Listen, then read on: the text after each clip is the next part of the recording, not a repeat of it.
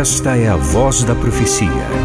Uma mensagem de fé e esperança que anuncia a breve volta de Jesus. Porque dentro de pouco tempo aquele que vem virá e não tardará. Abram-se os portais em exultação. Ele é o Rei da Glória, ele quer entrar. Sua vida, em seu coração, falta pouco tempo, só um pouco mais ele deve virar,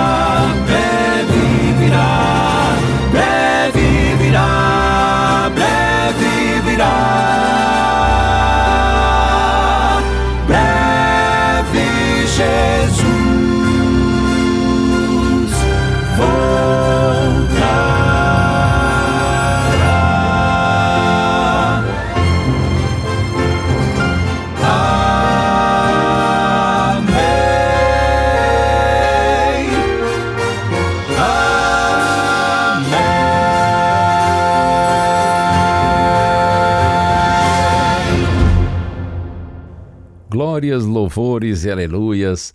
Aquele que era, que é e para sempre será nosso bendito Deus. Texto bíblico, compartilho com você com muito prazer, Salmo 137, versos de 1 a 4. Às margens dos rios da Babilônia nós nos assentávamos e chorávamos, lembrando-nos de Sião. Nos salgueiros que lá havia pendurávamos as nossas harpas. Pois aqueles que nos levaram cativos nos pediam canções, e os nossos opressores queriam que fôssemos alegres, dizendo: Cantem para nós um dos cânticos de Sião.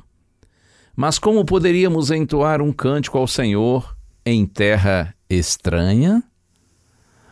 Quando você lê o Salmo 137, você compreende, são palavras escritas num contexto em que os descendentes de Abraão, o povo de Israel, eles estavam é, cativos em Babilônia.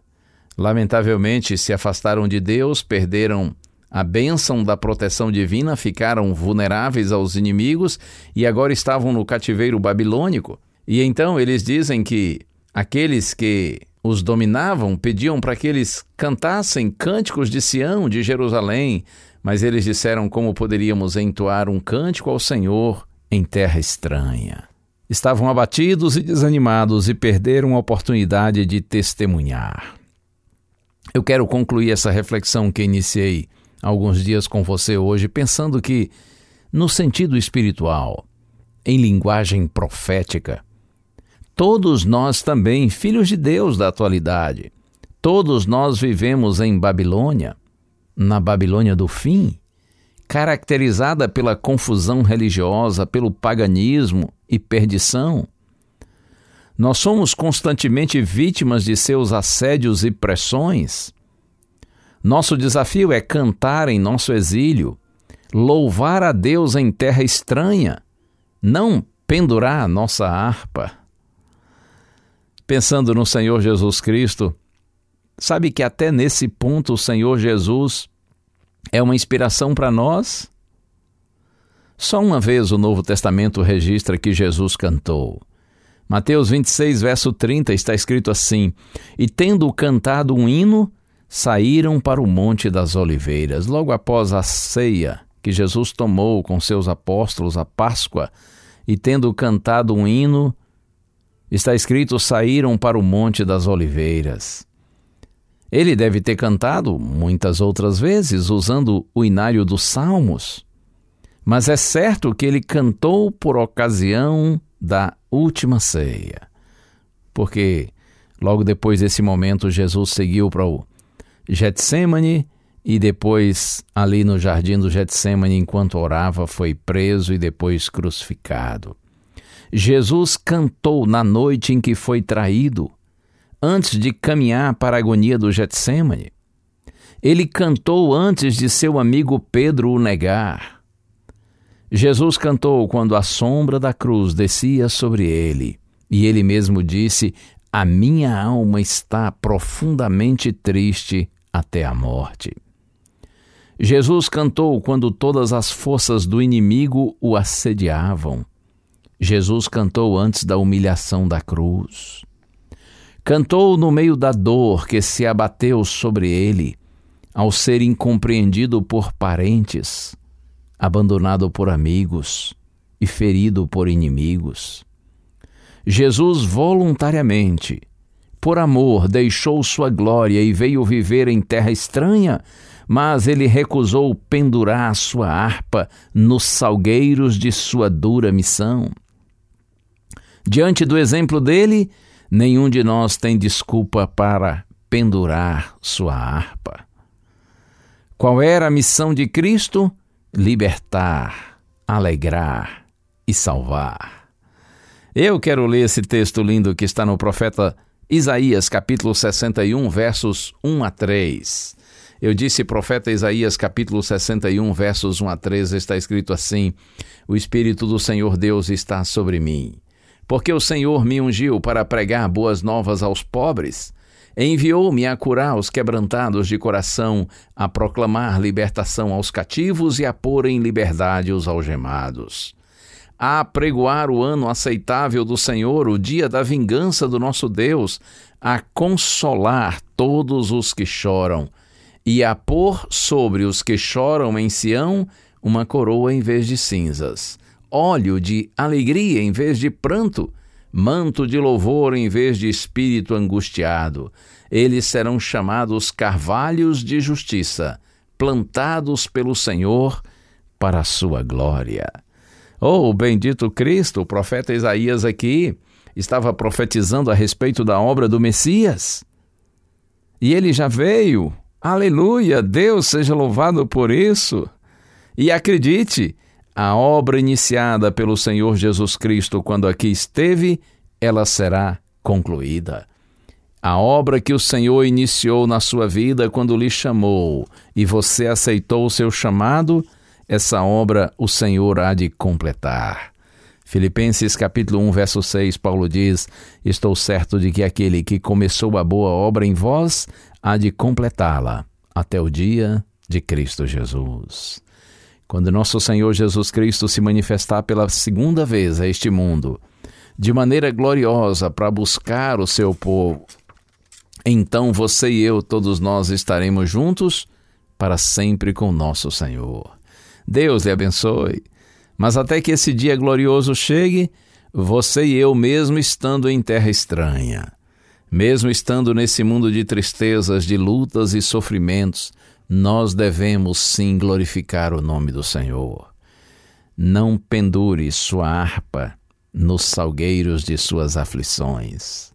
Aproveite toda a oportunidade que você tiver para glorificar o nome de Deus.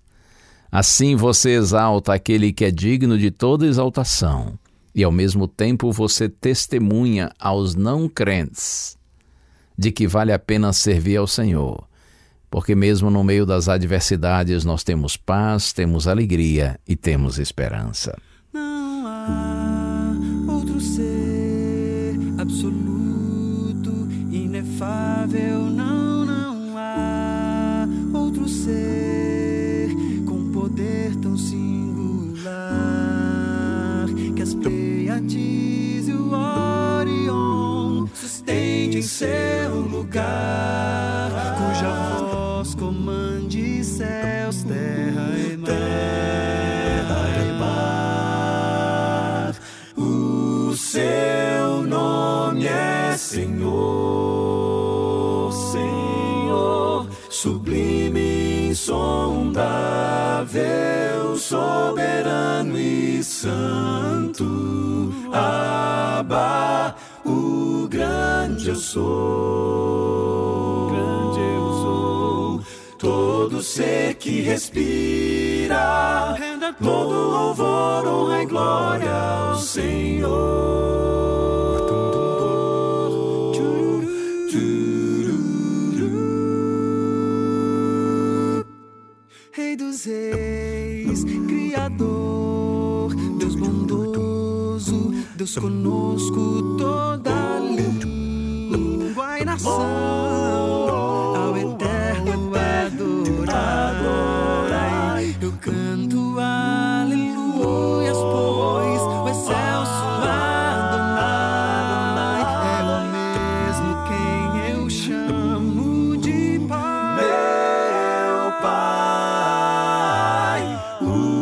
seu nome é Senhor, Senhor, sublime, insondável, soberano e santo. Abba, o grande eu sou. Grande eu sou. Todo ser que respira, renda todo louvor, honra e glória ao Senhor.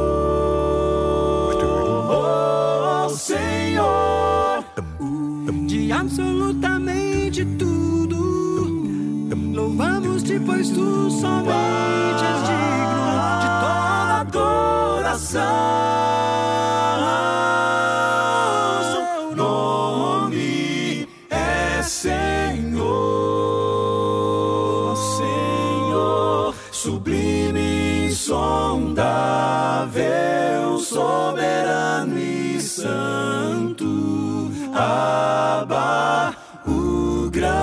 sou. Grande eu sou. Todo ser que respira, todo louvor, honra e glória ao Senhor.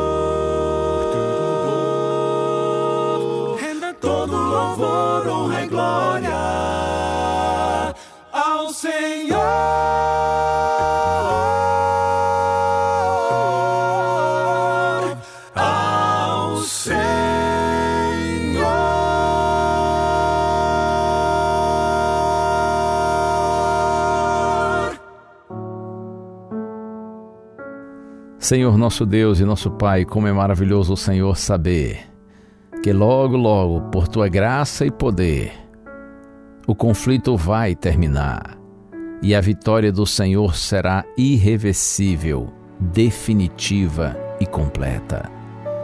E é maravilhoso também saber, Senhor, que nós venceremos com o Senhor.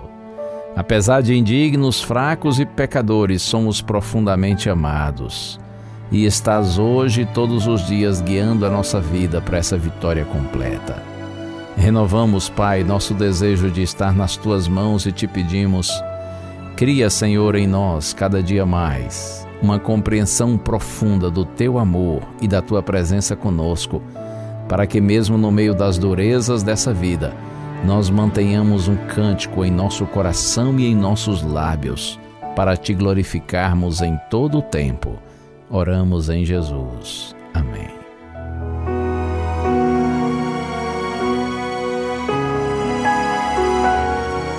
Uma bênção de Deus para você e a sua família.